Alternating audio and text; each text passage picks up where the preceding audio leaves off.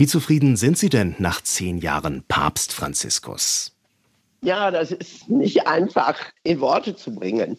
Also natürlich hatte Francisco schon allein durch seine Namenswahl viele Sympathien in der ersten Zeit und ich denke, er hat auch viele Dinge positiv angestoßen. Klimadebatte, wo er sich eingeschaltet hat, friedvolles Miteinander, auch sein eigener Lebensstil beeindruckt. Aber beim Thema Frauen bleibt doch sehr, sehr viel zu wünschen über, genauso wie auch beim Missbrauchsthema. Da finde ich ihn nicht eindeutig auf der Seite der Betroffenen. Wenn man da mal ein bisschen tiefer in die Thematik einsteigt und auch hinter die Kulisse schaut, da bleibt noch viel zu wünschen. Aber um aufs Thema Frauen zu kommen, also bei der Amazonas-Synode zum Beispiel, dass Frauen, Ordensfrauen dort kein Stimmrecht hatten, ist einfach ein No-Go. Da ist noch sehr, sehr viel Luft nach oben.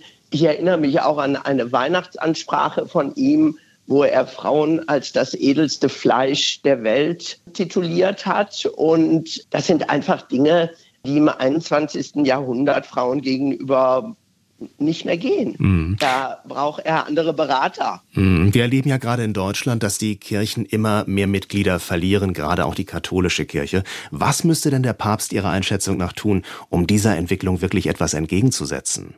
Naja, er müsste sich eindeutig dafür einsetzen, Frauen gleichberechtigt wahrzunehmen und zu behandeln.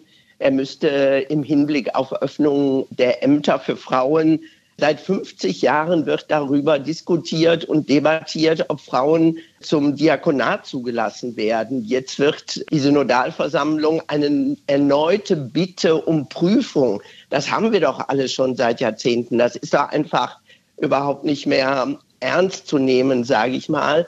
Er müsste Frauen den weltweiten synodalen Prozess ein Stimmrecht gewähren und sie auf Augenhöhe wirklich wahrnehmen. Und das heißt eben auch die Machtstrukturen, die strukturellen Bedingungen in der Kirche eben aktiv mit verändern. Und das sehe ich nicht. Wie modern darf denn ein Papst Ihrer Einschätzung nach sein? Und wo würden Sie sagen, da sollte man dann doch am Althergebrachten auf jeden Fall festhalten?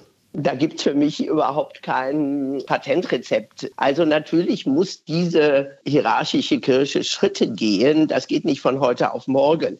Aber für uns Frauen, für viele Frauen geht es einfach so langsam, dass es nicht mehr akzeptabel ist und dass sie eben diese Kirche verlassen. Und dann wird es an der Basis in Deutschland ganz, ganz dünn. Braucht es denn Ihrer Meinung nach in der heutigen Zeit überhaupt noch einen Papst? Ja, das ist eine ähm, Frage, wie sich die römisch-katholische Kirche strukturell verändern müsste. Viele Frauen sagen ja und stimmen mit den Füßen ab, dass sie dieser Kirche das nicht zutrauen. Ich persönlich denke, wenn wir auf die Botschaft Jesu schauen, dann sehen wir eigentlich, dass es möglich sein könnte, dass Menschen gleichberechtigt miteinander umgehen.